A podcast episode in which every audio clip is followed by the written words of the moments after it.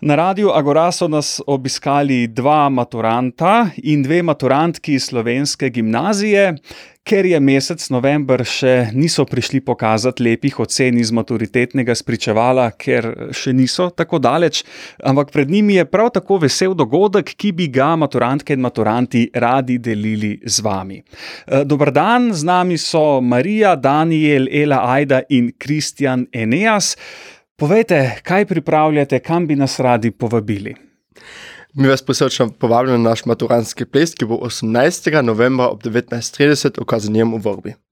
Ja, mi veliko pripravljamo, tombolo, potem še muzikanti, DJ Potar in seveda polnočni vložek, ta bo najboljši, mislim, ki smo ga imeli do zdaj. Boste ostali skrivnostni glede polnočnega vložka ali lahko že kaj namignete? Ne, ja, nekako imamo ja malo James Bond temo in nekako tako bo, ampak več ne morem povedati, ker morajo vsi priti in videti. Marija in Daniel se vidva strinjata s tem, ali bi vidva mogoče le lahko kaj več povedala? Kot pri James Bond je vedno vse top secret in zato je boljše, da si sami pridete ogledati v soboto. Odlično. Se pravi, imamo tombolo, imamo polonezo, imamo polnočni vložek. Marija, smo še kaj pozabili? posebno bife je zelo važen. Da bo super, starši pripravljajo jedi in imamo kruhke pa peciva, to bo super. Lačni ne bomo, žejni verjetno tudi ne? Ne, to Kazanjem za nas poskrbi, imamo pijačnosti. Odlično. Ja, potem pa za dober ples manjka kaj? Samo še glasba? Ja, za glasbo bodo poskrbeli uh, poskočni muzikanti, DJ Potter v disko in še zbor maturantk in maturantov. Po mojem za uh, slovensko gimnazijo in za ples slovenske gimnazije je klasično, da igra en narodni zabavni ansambel.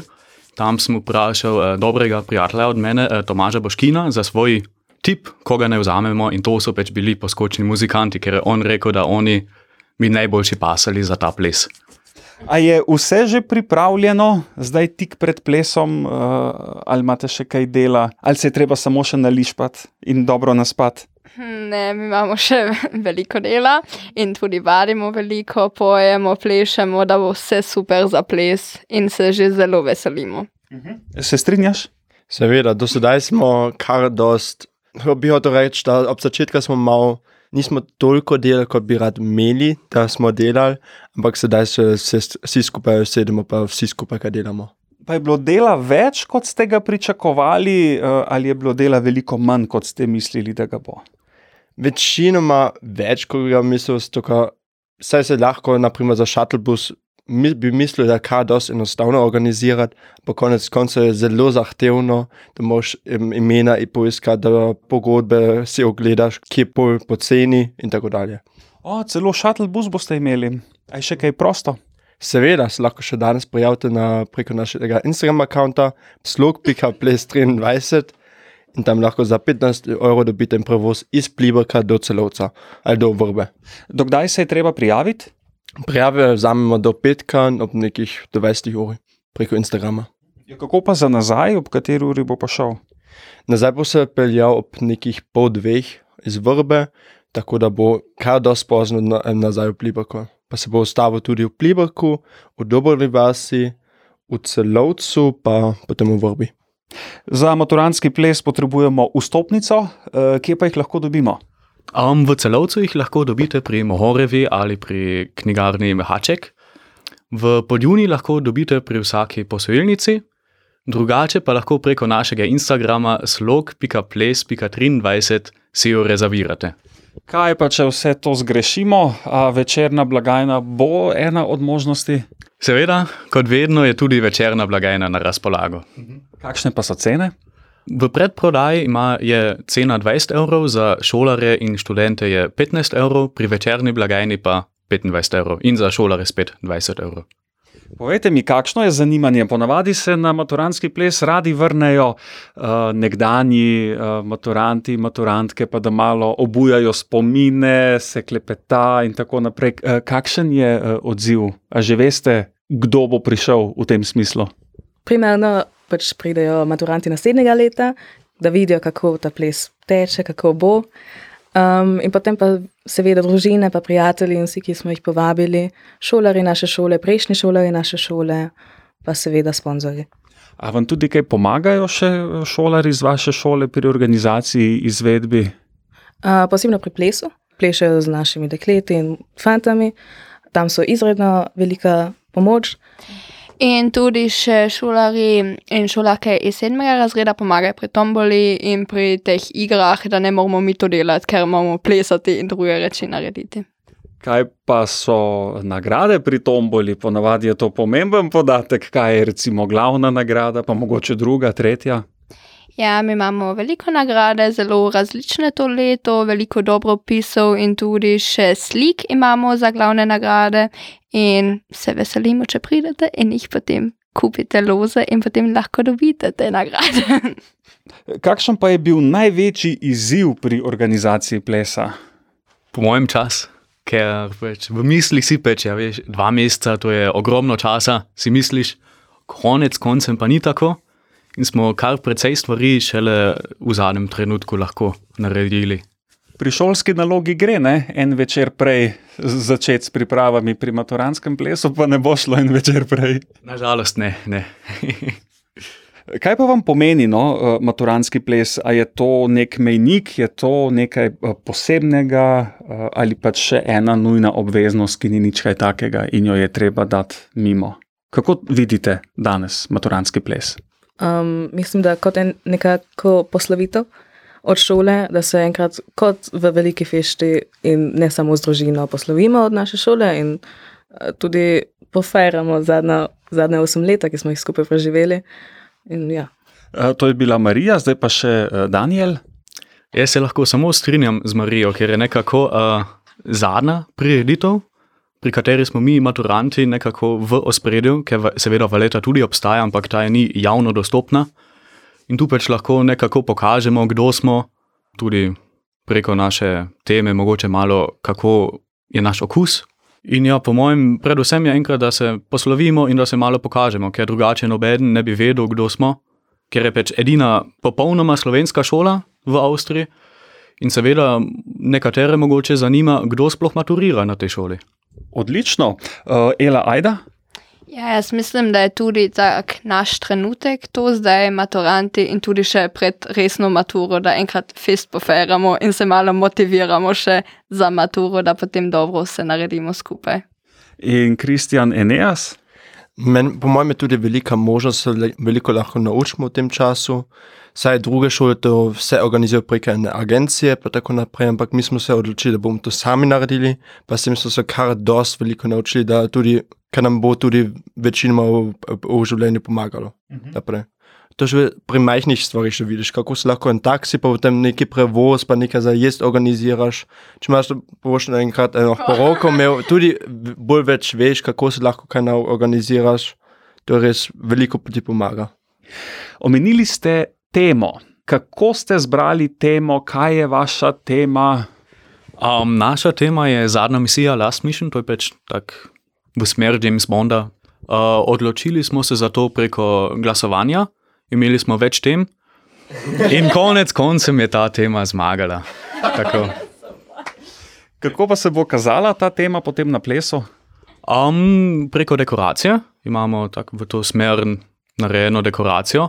Tudi na plesu, pri polonezi in pri polnočnem vložku, kot že omenjeno, se tudi vidi, ker imamo pesmi iz filmov in tudi polnočni vložek ima temo filma James Bonda.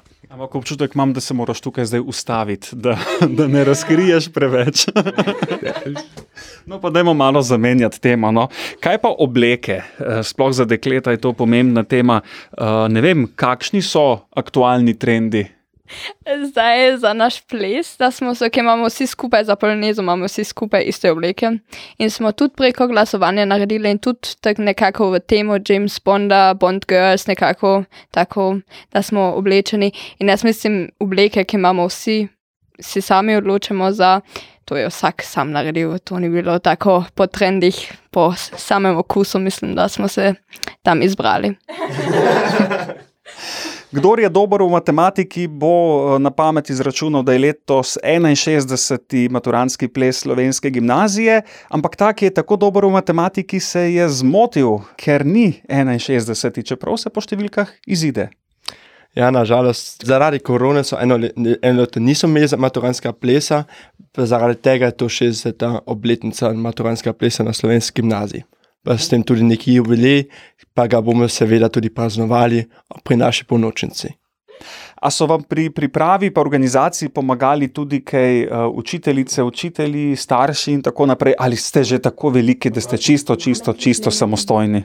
Uh, v prvi vrsti se zahvaljujemo gospe Novak Sabotnik, ki nam je bila izredna pomoč, nam je posod pomagala uh, v vsaki vrsti. Tudi uh, drugi profesori, ki na dan plesa nam pomagajo um, pri blagajni in tudi v drugih sekcijah, so izredna pomoč.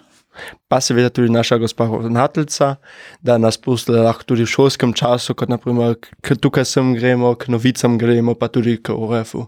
Nam to dovolila.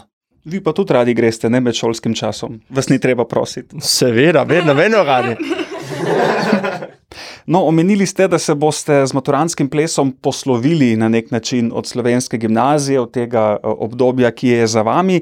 Ja, pa ni še čisto za vami. Ne? En lep del šolskega leta vas še čaka, Eh, matura, recimo, a ne tega ne smemo pozabiti. Eh, Kako pa je s tema priprave, že tečajo ali vas to v tem trenutku še ne zanima, tako ker je ples še bolj aktualen? V tem trenutku mislim, da je ples prva prioriteta. Po, po plesu se bomo pa seveda lotili mature in priprav, ker moramo. Čaka nas zelo naporen čas in tega se tudi zavedamo. Ja, do zdaj je bilo najbolj težko ples planirati, organizirati, ampak jaz že čutim, kako bo to zdaj še ta matura in te šolske, ko imamo še. Ampak jaz mislim, mi vsi skupaj bomo to že naredili in ne bo tako grozno. ja. Po plesu imamo vsak, vsak teden eno šolsko nalogo, mimo grede imamo še predznačno nalogo napisati, to je februarja, potem imamo še predstaviti, pa potem še vsak teden šolsko nalogo pisati, tako da bo dosti zahtevno. Ja, dolg čas vam ne bo. Ne, veliko časa res ni več do prvih terminov mature in predznanstvene naloge. In ja, se opravičim k vsaki profesorici, ki mi je rekla, da moram že v počitnicah dokončati predznanstveno nalogo, ki bi res pametno bilo, že dokončati je tam. Ampak temo si pa že izbral. Ah, Vse to imam, ja. ja, ja. To je dober začetek. Pogoje imaš vse, eh, potem pa pridno na delo, ne po plesu, ko se bo spet pokazal čas. Imate tudi že kaj načrtov za prihodnost, po maturi, eh, kako in kaj, ali tam pa res še niste? E, Zdaj se osebno, jaz imam septembra bom začel mojo civilno službo pri Rdečem križu v Velikovcu, na to pa bom se upisal na fakulteto medicine v Ljubljani, pa tudi še bom poskusil metati, also izpit, prijavni izpit na, za univerzo na Dune. ja, jaz sem mislim tudi šla na Dune in bom mogoče teater, film und Medienwissenschaften, šla pa mogoče še slavistiko, če bom imela časa, bom gledala še. Um, kot Enea sem me še čaka civilna služba, ker se do zdaj še nismo odločili, kam bi šel. Po tej službi si želim iti na Dunaj in tam po vsej verjetnosti študirati informatiko, ampak to je tudi še več ali manj odprto. Um, če vse prav gre, se bom lotila študija v Berlinu. Bom študirala fiziko, kasneje pa astrofiziko in potem pa vidimo, kako bo. Wow, ob vaših načrtih se mi je naredila kurja koža. Uh, jaz vam želim, da se vaše želje vse uresničijo, da vam gre vse po najboljših načrtih uh, in en nepozaben lep maturantski ples. 18. novembra ob 19.30 na vrbi v Kazenju. Hvala lepa. Hvala.